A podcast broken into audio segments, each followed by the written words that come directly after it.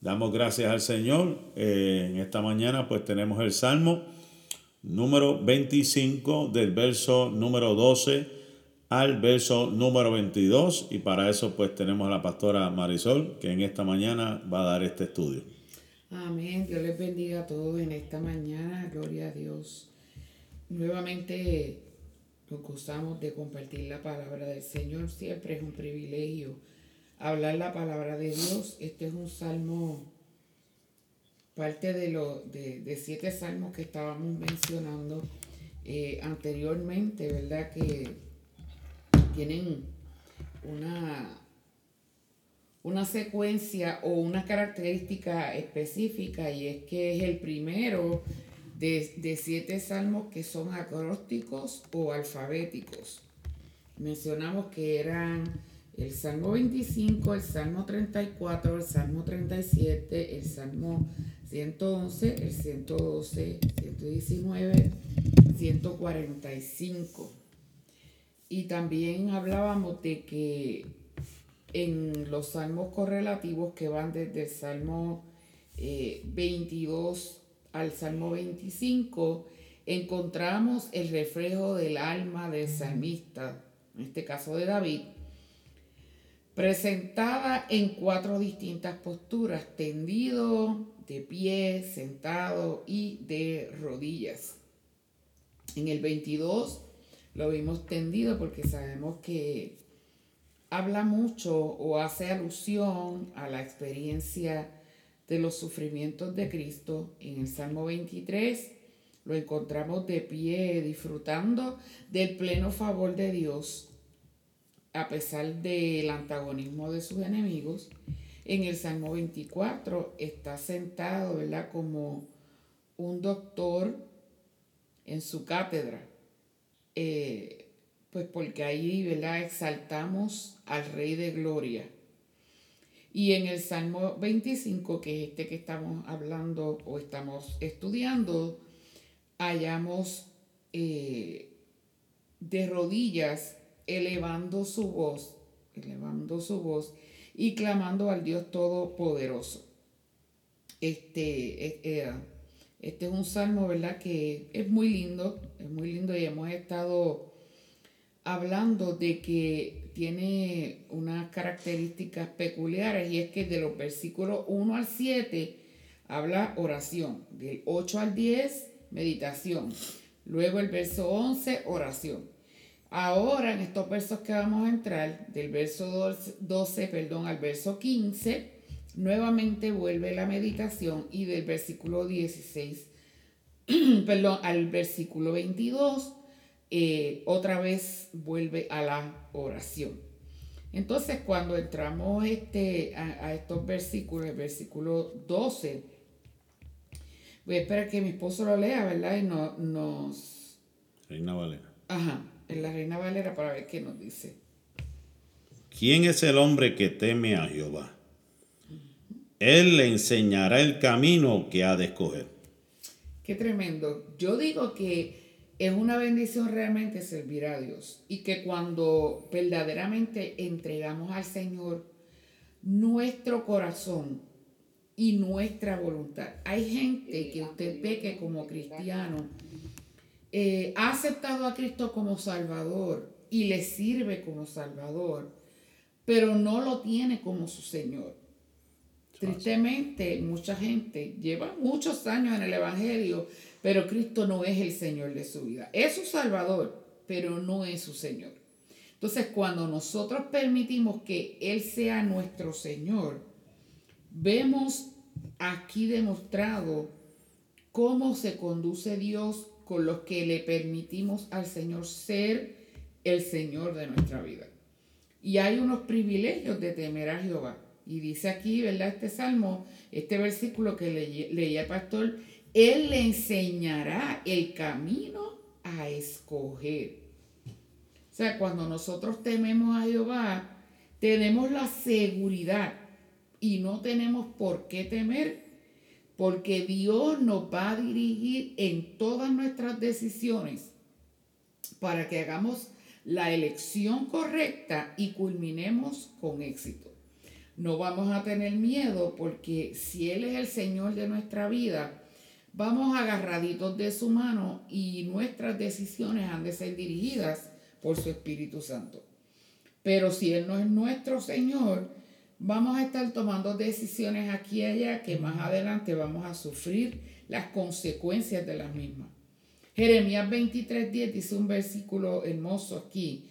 Conozco, oh Jehová, que el hombre no es señor de su camino, ni del hombre que camina es el ordenar sus pasos. Ese versículo me, me encantó. Conozco, oh Jehová, que el hombre no es señor de su camino, ni del hombre que camina es el ordenar sus pasos. Porque si realmente nosotros dejamos que Dios sea el Señor de nuestra vida, no vamos a tener ningún miedo a fracasar porque Él nos va a dirigir por el camino que debemos andar. Entonces, mire lo que sigue diciendo. ¿Quién es el hombre que teme a Jehová? Él le enseñará el camino que ha de escoger. Y sigue diciendo el otro estribillo, gozará él de bienestar y su descendencia heredará la tierra. Fíjate, la Biblia estaba meditando en eso ahora mismo, que la Biblia dice que hay caminos que al hombre le parecen derechos. Le, parecen derechos, ¿verdad? Y su camino, pues el único su final es camino de su final es camino de muerte. Dios sabe, ¿verdad? El destino y sabe realmente, por eso es que Él nos, nos guiará como el Salmo 23, que eh, el salmista pues declara, ¿verdad? Que él me guiará a pastos frescos por sendas de, justicia, ¿verdad? Esa es, bueno mantener eh, desde esa perspectiva el saber que Dios nos llevará, nos tomará, siempre y cuando nosotros mantengamos esa relación con Él. Amén, así es. ¿Verdad? Y dice ahí, gozará de bienestar gozará de bienestar, su alma morará a gusto.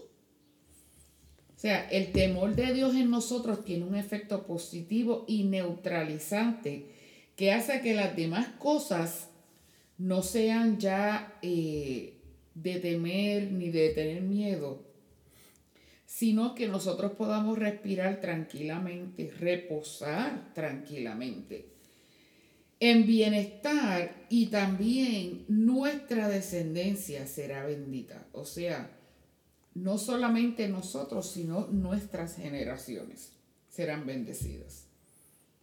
Este es hermoso verdaderamente. Entonces, este, este verso que viene ahora es uno de mis favoritos de este salmo. La comunión íntima de Jehová es con los que le temen y a ellos hará conocer su pacto. Dice esta versión, los secretos del Señor son para los que le temen y Él les dará a conocer su pacto.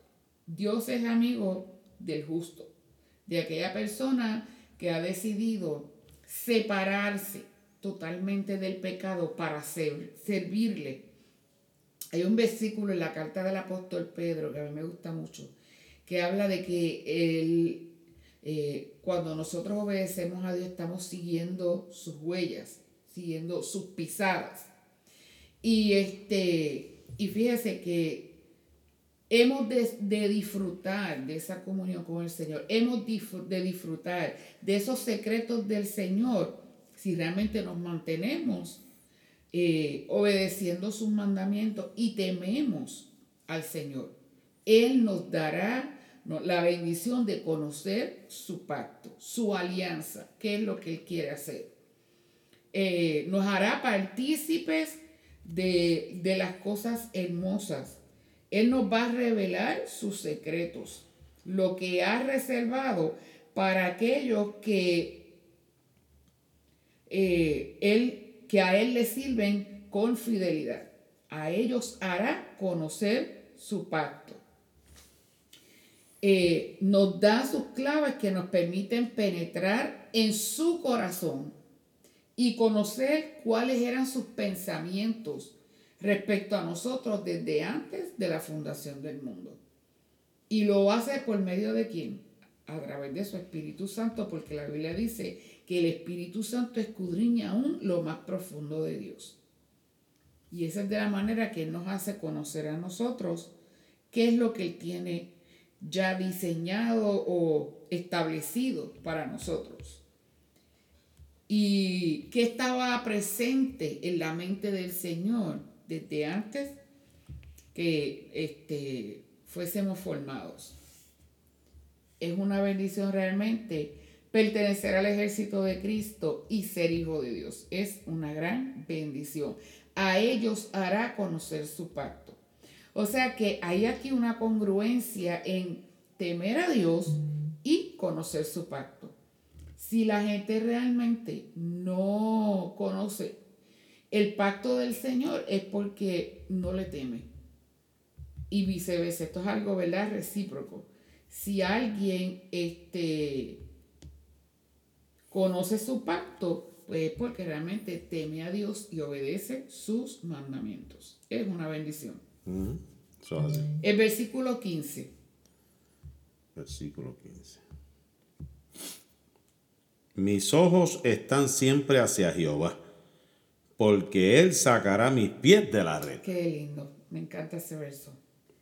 Mis ojos están siempre hacia Jehová, porque Él sacará mis pies de la red. O sea, eh, él está, el, el salmista está aquí declarando que hay una garantía, hay este, una bendición en el que yo pueda permanecer o en el que Él pueda permanecer con sus ojos puestos siempre en Dios.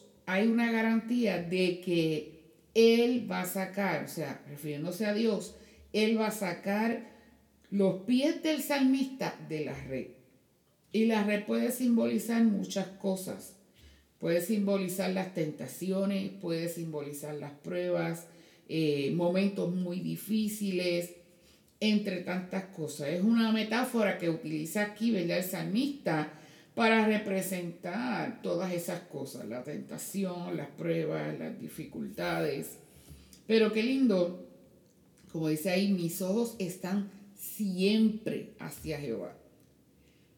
Cuando vemos gente que fracasa, cuando vemos gente que sufre decepciones grandes, hablando en términos de, este, ¿verdad? Lo, lo que realmente ah, le sucede negativo a las personas por no seguir la dirección de Dios o por desviar su mirada del Señor, este, vemos que esto es consecuencia de eso mismo, de apartar la mirada de Dios. Por eso es que nosotros tenemos que procurar siempre servir al Señor mirando a Cristo. Si nosotros miramos al ser humano, al hombre, nos caemos y cuando esas redes estén a, a nuestro alrededor, esas redes nos van a atrapar. Pero cuando nosotros mantenemos nuestra mirada en el Señor, cuando nosotros mantenemos nuestros ojos siempre hacia Jehová, lo hacemos confiando de que no es que no va a venir la tribulación, no es que no va a venir eh, los momentos difíciles, sí van a venir, pero, pero Él sacará nuestros pies de esa red. Este, el Salmo 66, eh, en el verso 10 dice, porque tú nos probaste, oh Dios, nos enseñaste nos ensayaste como se afina la plata. El verso 11 dice, nos metiste en la red. Pusiste sobre nosotros, sobre nuestros lomos pesada carga. Hiciste cabalgar hombres sobre nuestra cabeza. Pasamos por el fuego y por el agua y nos sacaste abundancia.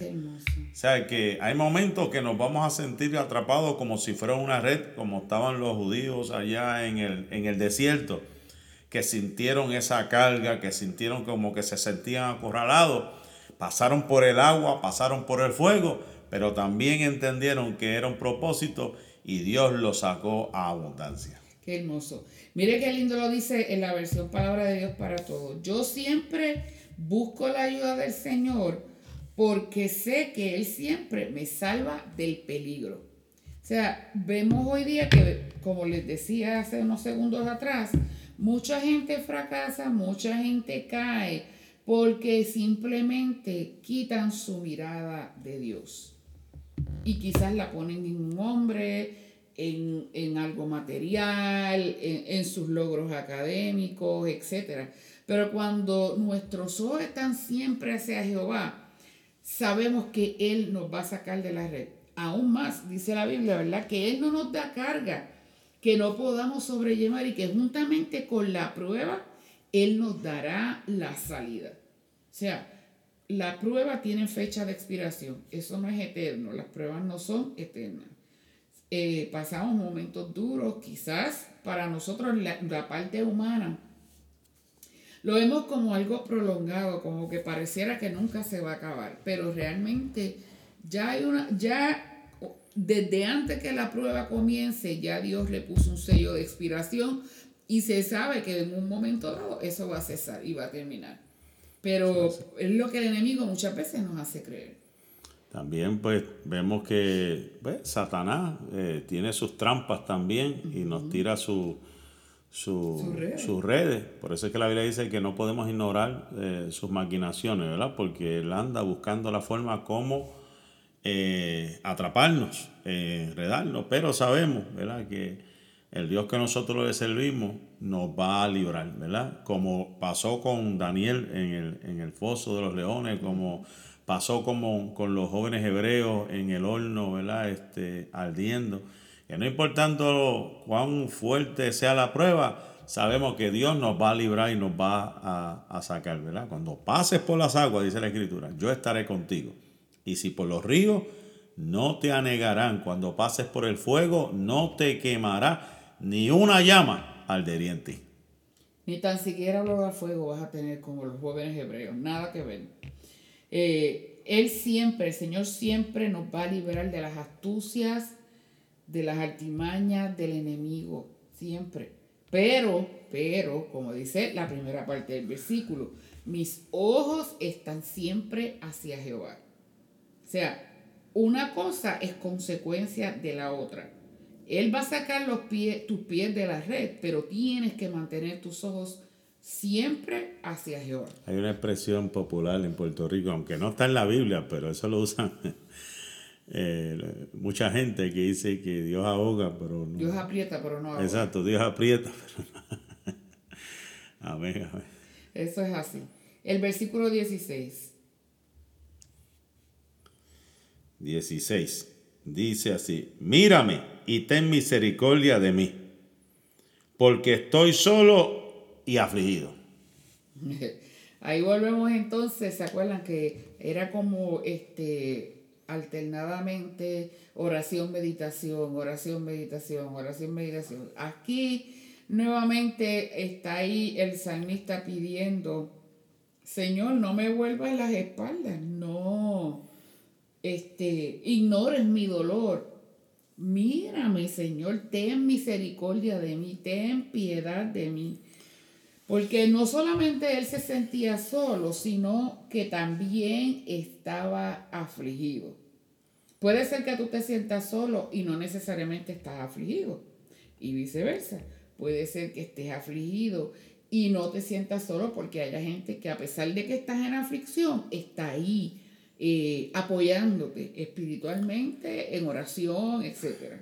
Si lo vemos de una forma mesiánica, ¿verdad? Porque aquí se ve Cristo también reflejado en este salmo y habíamos hablado anteriormente los salmos anteriores cuando Cristo dijo Elí, Elí lava sabactami. Lama sabactami. que quiere decir Dios mío, Dios mío, ¿por qué me has desamparado? Que si Cristo mismo se sintió solo en un momento en su humanidad, imagínense nosotros. ¿Cuántas veces nos sentimos como Elías encerrados en una cueva?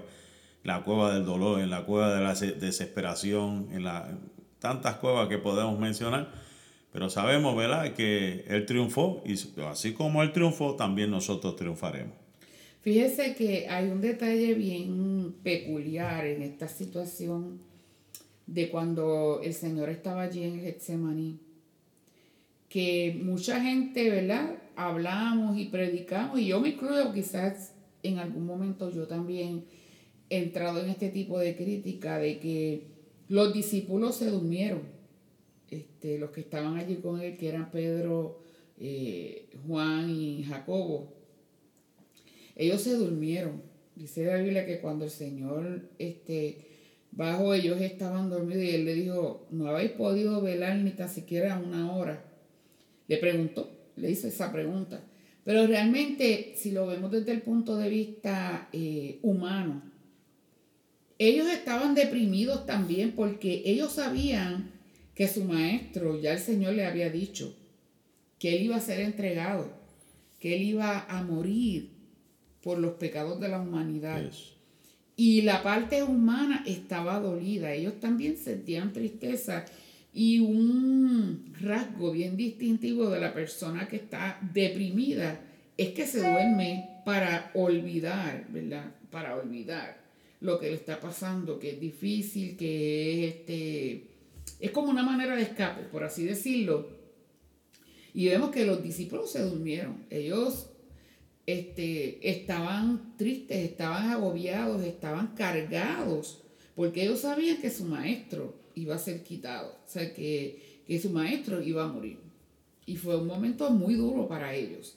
Entonces, no solamente el Señor se sentía solo, porque humanamente el nivel espiritual de los, de los apóstoles no estaba al punto de poder comprender por qué su maestro tenía que morir. Y el Señor sentía la carga ya de la humanidad sobre sí mismo. Por eso fue que le dijo al Padre, si es posible, pasa de mí esta copa. Pero prevaleció en él el deseo de hacer la voluntad del Padre. Dijo, pero no sea como yo quiera, sino como tú, como tú quieras. Así que vienen momentos difíciles y por, esta, por esa parte era que aquí, ¿verdad? te escribía, mírame Señor y ten piedad de mí porque estoy solo y afligido. No solamente estoy solo, sino también estoy en aflicción. Hay veces, hay veces que pensamos pues que toda soledad eh, la relacionamos con pues angustia, con este dolor y pensamos que Dios no está haciendo nada. Muchas veces pensamos, Dios mío, Padre, tú estás yo sigo y sigo, como decía el salmista David, seguía clamando y clamando y parece que te has olvidado, te has alejado de mí.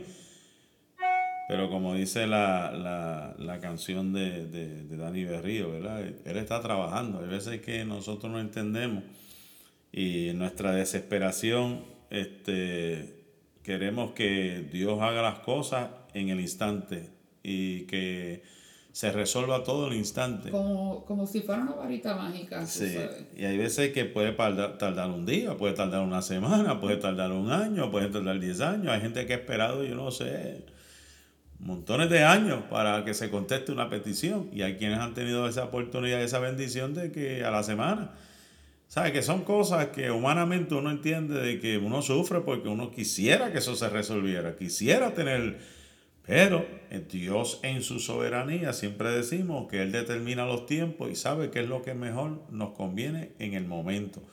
Y como decía un pastor amigo nuestro, y es la realidad, esto no es cuestión de que se te paren los pelos, esto no es cuestión de que se te erice toda la piel, ¿verdad? Esto es cuestión de que tú entiendas de que Dios es el dueño del universo y está en todo lugar, ¿verdad? Y la Biblia dice que donde están dos o más reunidos en su nombre, allí Él está. Y si te encuentras solo, independientemente si no hay nadie, Él estará ahí. Nunca te abandonará, nunca te ha abandonado. Es cuestión de seguir firme en la fe que te ha, te ha mantenido firme durante todos estos años. Amén. Eh, el mismo salmista decía, ¿verdad? Muchas son las aflicciones del justo, pero de todas ellas le librará Jehová. O sea, eh, cuando nosotros nos convertimos a Cristo, esto no es que nos dan un papel de garantía diciéndonos, se acabaron las pruebas, se acabaron los momentos difíciles, todo va a ser peaches and cream, todo va a ser felicidad. Eso no fue lo que nos garantizaron, todo lo contrario. Todo lo contrario, si leemos la palabra de Dios y si leemos el libro de los salmos, en muchos salmos se habla sobre que hemos de pasar aflicciones, pero el Señor está ahí. Y como decía este, la hermana Yamilet citaba el versículo de Hechos 14, 22, ¿verdad? es necesario que a través de muchas tribulaciones entremos en el reino de Dios. O sea, el apóstol Pablo muchas veces citó también el libro de Romanos, pero tengo por cierto que las aflicciones del tiempo presente no son comparables con la gloria venidera que nosotros ha de manifestarse.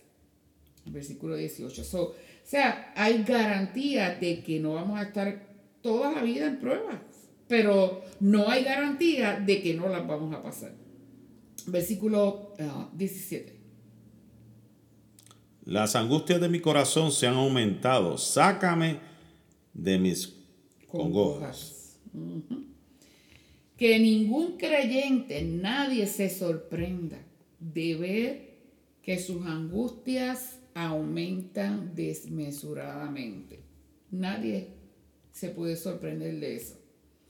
Y cuando Dios te quiere colocar en una posición específica, créeme que esto va a ser, esto es como cuando uno está en la escuela. Usted sabe, cuando uno está en los grados elementales o en, los primeros grados, es este, más fácil, ¿verdad? Las materias no es que sean fáciles, porque para la edad del niño pues son difíciles, pero ya que estás en, uno, en unos grados más altos, tú lo ves como algo un poco más fácil. Queremos informar, ¿verdad? Tenemos un problemita con la batería del, dispositivo. Si en caso se cae la transmisión, va a quedar esto grabado y lo vamos a estar subiendo más eh, adelante a través de las redes. Amén. Este, pero según va pasando el tiempo, ya cuando miramos hacia atrás decimos, ay, fíjate, pude pasar ese grado y, ahora se me hace tan fácil. Y, ¿verdad? Según eh, va aumentando este, vamos subiendo de grado, va aumentando el nivel de dificultad eh, en el aprendizaje este, y en el estudio. Y de igual manera en nuestra vida espiritual, entre más este, vayamos profundizando con el Señor, entre más vayamos conociendo a Dios, entre más vayamos este, creciendo en el Señor, nuestras angustias se van a ir aumentando. perdón, por eso el salmista sentía tan fuerte este, esta reacción que él decía, las angustias de mi corazón se han aumentado. Por favor, Señor, sácame de mis congojas, sácame de mis tristezas. No podemos quejarnos de Dios, pero sí podemos quejarnos a Él. Mire eso, no nos vamos a quejar de Dios, porque Dios siempre es bueno Dios siempre es fiel, Dios siempre es verdadero, pero si nos quejamos ante su presencia. Si le decimos, Señor, ¿hasta cuándo? Señor, ya no puedo más, Señor, qué difícil está esto. Señor, yo creo que no lo voy a poder este, pasar. Señor, yo no sé hasta cuánto voy a llegar. Nos podemos quejar ante Él, pero no nos podemos quejar de Él, porque Él siempre está con nosotros. Podemos pedir con un espíritu sincero y, sumisión a su santa voluntad ayuda y liberación. Señor, líbrame de estas angustias, Señor. Líbrame de caer en tentación, Señor. Líbrame de, de, mis enemigos. No permitas que yo te falle en medio de todos estos momentos difíciles. Aumenta mi fe, no importando lo que yo, el panorama que yo pueda visualizar en el presente. Ayúdame, Señor, a creerte a ti, a creer a tu palabra. Que es difícil, sí, claro, difícil. Al pasar del tiempo, como le digo, las pruebas van aumentándose. Pero entre más fuerte sea la prueba, el Señor va sacando más gloria de nosotros. Y, y nosotros vamos aprendiendo a crear más dependencia de Dios y a entender que sin Él no podemos hacer absolutamente nada. Versículo 18. Mira mi aflicción y mi trabajo y perdona todos mis pecados. Mira mi aflicción y mi trabajo. O sea, de, las palabras de, de este salmista David, nosotros aprendemos en este versículo que el pecado es causa de enfermedad y debilidad del cuerpo. O sea, si nosotros estamos pecando y estamos fallándole a Dios, perdón, vamos a estar enfermos y vamos a estar débiles. Ahora, voy a aclarar algo. No quiere decir que el que usted esté enfermo siempre es por causa del pecado. Hay dos vertientes aquí. Sí, en una parte es causa del pecado, ¿por qué? Porque venimos con lo que se llama el pecado original, ¿verdad? Que traemos nuestra naturaleza pecaminosa. Ahora, de que suframos consecuencias este, por el pecado. Por el pecado, exacto. Ahí son dos cosas distintas. Pues porque usted puede ser que esté pasando por momentos difíciles, no necesariamente que usted está en pecado. Dios quizás está probando su fe. Ahora, cuando uno es desobediente, cuando uno es rebelde, pues ahí sí, muchas veces el Señor permite y toca nuestro cuerpo para ver si nosotros, ¿verdad? Creamos conciencia volvemos en sí y llama nuestra atención de esa manera.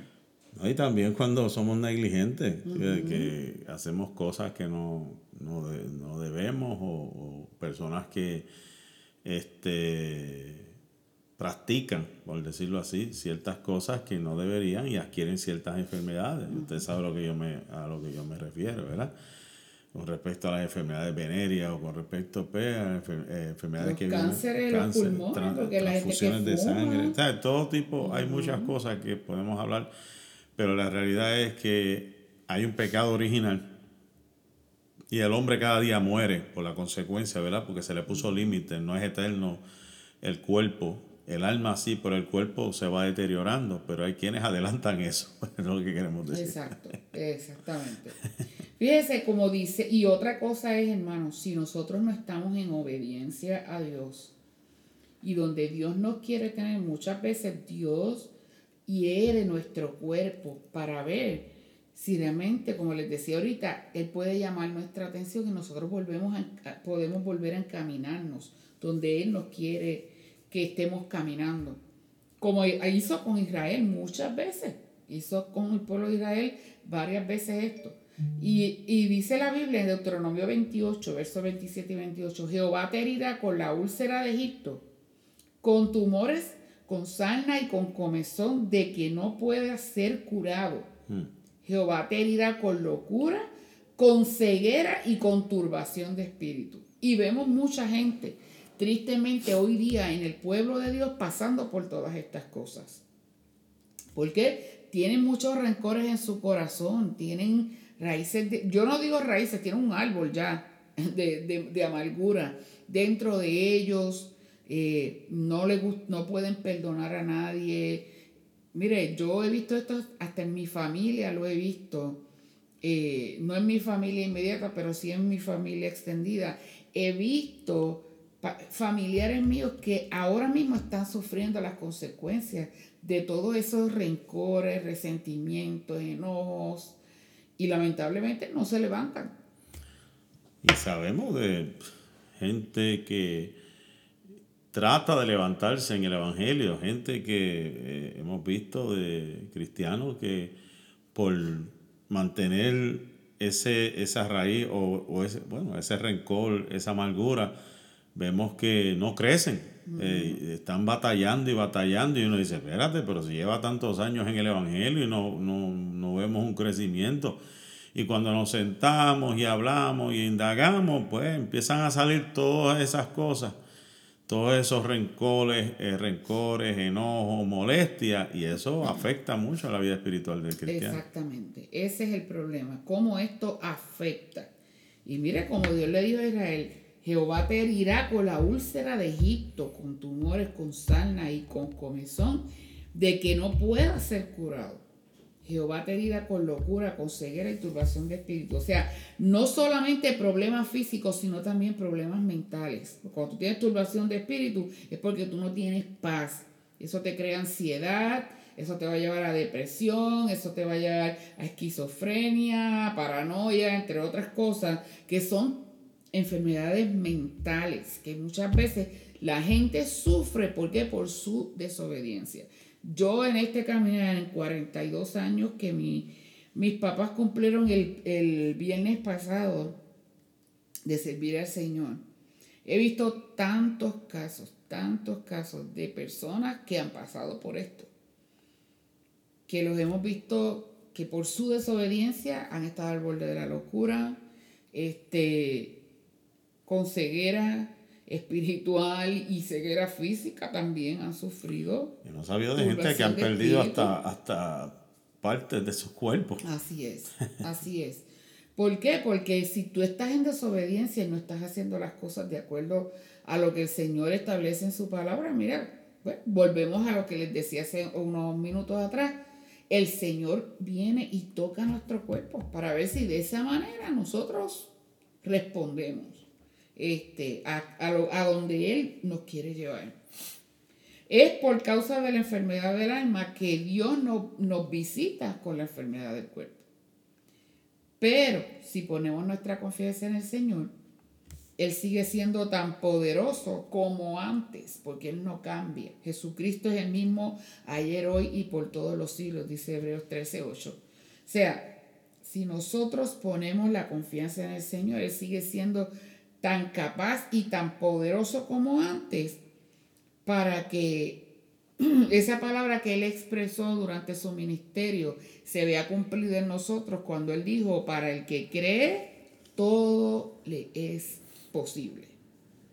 Pero es importante, hermano, que nosotros nos evaluemos y que mantengamos nuestra vida sirviéndole a Dios en espíritu y en verdad. Y como les dije, Ahora usted no diga, yo estoy enfermo, eso es que yo estoy en pecado.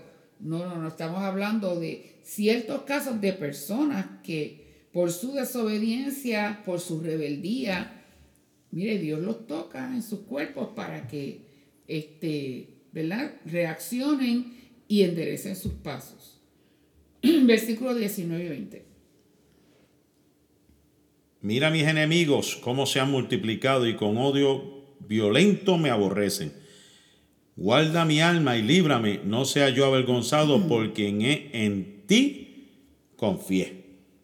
Mira mis enemigos, o sea, contémplalos, vigílalos. Perdón. Él dice, mira mis enemigos que son, no pocos, dice, son que muchos. Y con odio violento me detestan. O sea, eh, vigílalo, Señor, derrótalo, haz algo por mí, porque yo por mí misma no lo puedo hacer, o por mí mismo no lo puedo hacer. Y cuando él dice que son muchos en hebreo, esto quiere decir rabu, que viene de rab, que quiere decir que son numerosos, son abundantes. O sea, nosotros los creyentes tenemos muchos enemigos. Algunos los conocemos, otros no los conocemos. Algunos, de algunos estamos enterados, de otros no los enteramos. Pero él, decía, ¿verdad? Mira mis enemigos que son muchos y con odio violento me detestan. O sea, su furor es terrible, me quieren hacer daño. Pero mire qué, qué bonito, como dice el versículo 20. Guarda mi alma del mal y líbrame cuando caiga en él. Esto es como una versión alternativa a lo que Jesús mencionó en ese modelo de oración. No nos metas en tentación o no nos dejes caer en tentación, mas líbranos del mal. O sea, no sea yo avergonzado. Eh, nosotros muchas veces nos alegramos, y esto le va a parecer quizás un, poco contraproducente o contradictorio, pero vamos a entender lo que el Señor nos quiere decir. En Romanos capítulo 5, versículos 3 al 5, mire lo que dice, no sea yo avergonzado. También nos alegramos al enfrentar pruebas y dificultades porque sabemos que nos ayudan a desarrollar resistencia. Y la resistencia o resiliencia también se le llama, desarrolla firmeza de carácter, esto es en nueva traducción viviente, y el carácter fortalece nuestra esperanza segura de salvación. Y esa esperanza no acabará en desilusión. Eh, en Reina Valera dice, y esa esperanza no avergüenza. Pues sabemos con cuánta ternura nos ama Dios, porque nos ha dado el Espíritu Santo para llenar nuestro corazón con su amor. Mire qué lindo. O sea, estamos creando resistencia. Piensa cuando estás pasando por un momento difícil, cuando estás pasando por, por situaciones duras, estás creando resistencia. Estás alimentando tu sistema inmunológico espiritual, tu sistema inmune que te va a ayudar a contrarrestar cualquier bacteria o cualquier enfermedad que, que quiera venir a dañar tu cuerpo, hablando en términos espirituales. O sea, qué hermoso. Te van a crear unos anticuerpos muy fuertes para poder combatir cualquier infección que quiera venir a dañarte.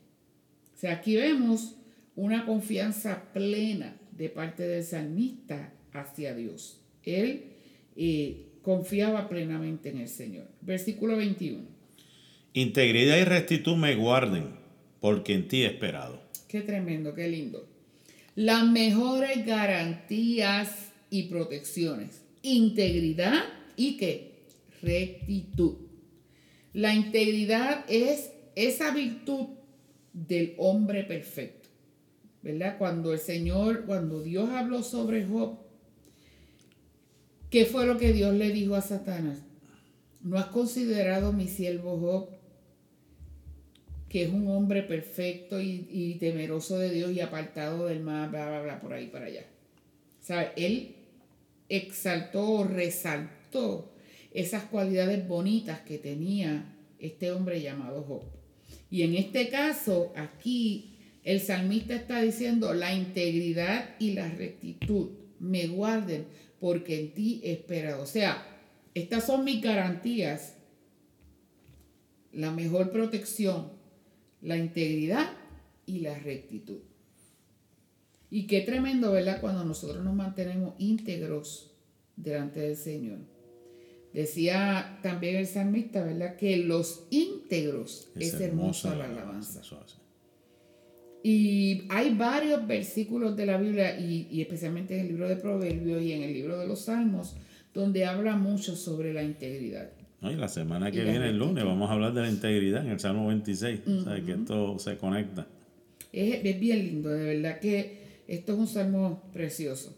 El último versículo, el verso 22, que nos dice: Redime, oh Dios, a Israel de todas sus angustias.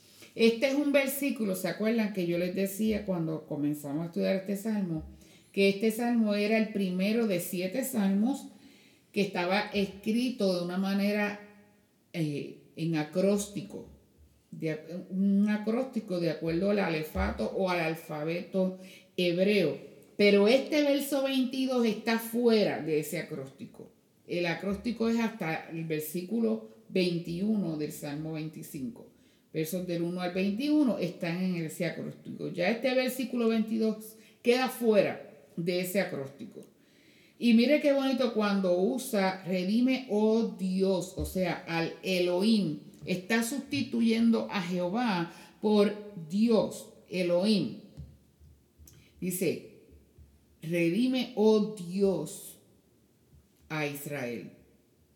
Y mire qué tremendo cuando dice Israel, porque no solamente se está incluyendo él, sino que está incluyendo a todo el pueblo o a toda la congregación. O sea, la dirección y la salvación que se pide para uno, también se pide por todo el pueblo de Dios. Y aquí esa es una de las maneras en que David se está manifestando. Él dice, redime, oh Dios, a Israel.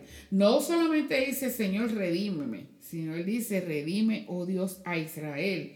Utilizando este término para incluir también a la congregación, al pueblo de Dios. Redime, oh Dios, a Israel. Y redimir viene del hebreo pava, que significa librar de peligros, de dificultades o de la esclavitud a costa de algún esfuerzo personal, produciendo de este modo un nuevo estado de libertad.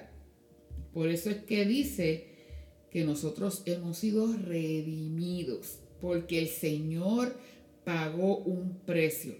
Y si usted lee en el libro de Ruth, eso se lo voy a dar de asignación, vemos eh, un ejemplo de cuando vos redimió, redimió, ¿verdad? Para que este, las tierras que eran de Elimelech, el esposo de Noemí, se quedaran en familia, por así decirlo, ¿verdad? Y, si usted lee esa parte, había un, anciano que era el que estaba eh, eh, prácticamente ahí detrás de estas tierras, y, y vos redimió de manera que eh, estas tierras se quedaran en la familia de Noemí. O sea, Noemí se quedará con ella porque ella había enviudado, su esposa había muerto y sus hijos también habían muerto. Y de igual forma Jesucristo también nos ha redimido. Nos redimió con su sangre preciosa. Pagó el precio eh, en la cruz del Calvario por nosotros.